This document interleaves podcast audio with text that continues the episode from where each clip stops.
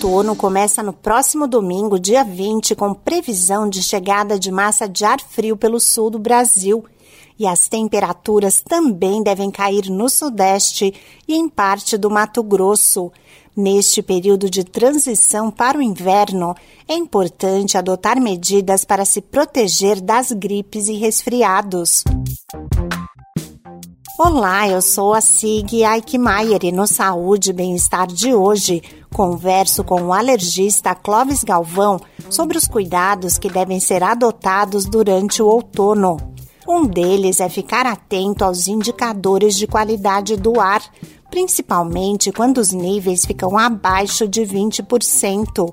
De acordo com o médico, se o tempo estiver muito seco, vale fazer uso de medidas para umedecer o ambiente. Então, nesses dias, independente de ser outono ou inverno, que você souber realmente é, pelas mídias e tudo mais que você tem uma umidade relativa do ar mais baixa, vale a pena você lançar mão dessas ferramentas para melhorar a umidificação do ar. Então, esses umidificadores, ou mesmo aquela história da, da toalha molhada no quarto durante a noite, ajudam, né? O ideal para a nossa respiração confortável, vamos dizer assim, é que tivesse em torno dos 60%. Mas quando ela começa a cair muito e fica abaixo dos 40%, já começa a ficar desconfortável, né? Também é importante lavar sempre as mãos e manter os locais arejados para evitar a proliferação de doenças.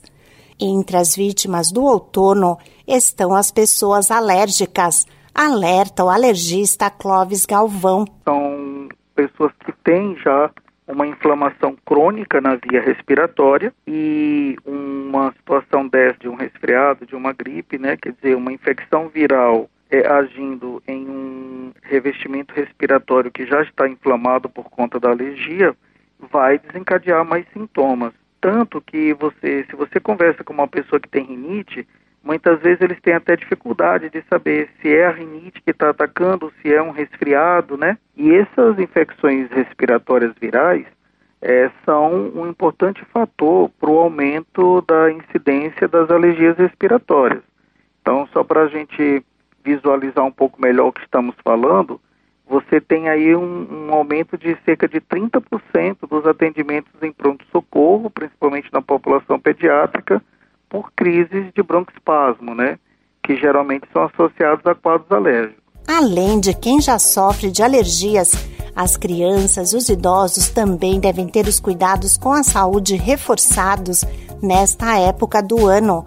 Em caso de sintomas gripais, o alergista Clóvis Galvão recomenda buscar sempre a orientação de um especialista para obter o diagnóstico correto e iniciar o tratamento. Esse podcast é uma produção da Rádio 2.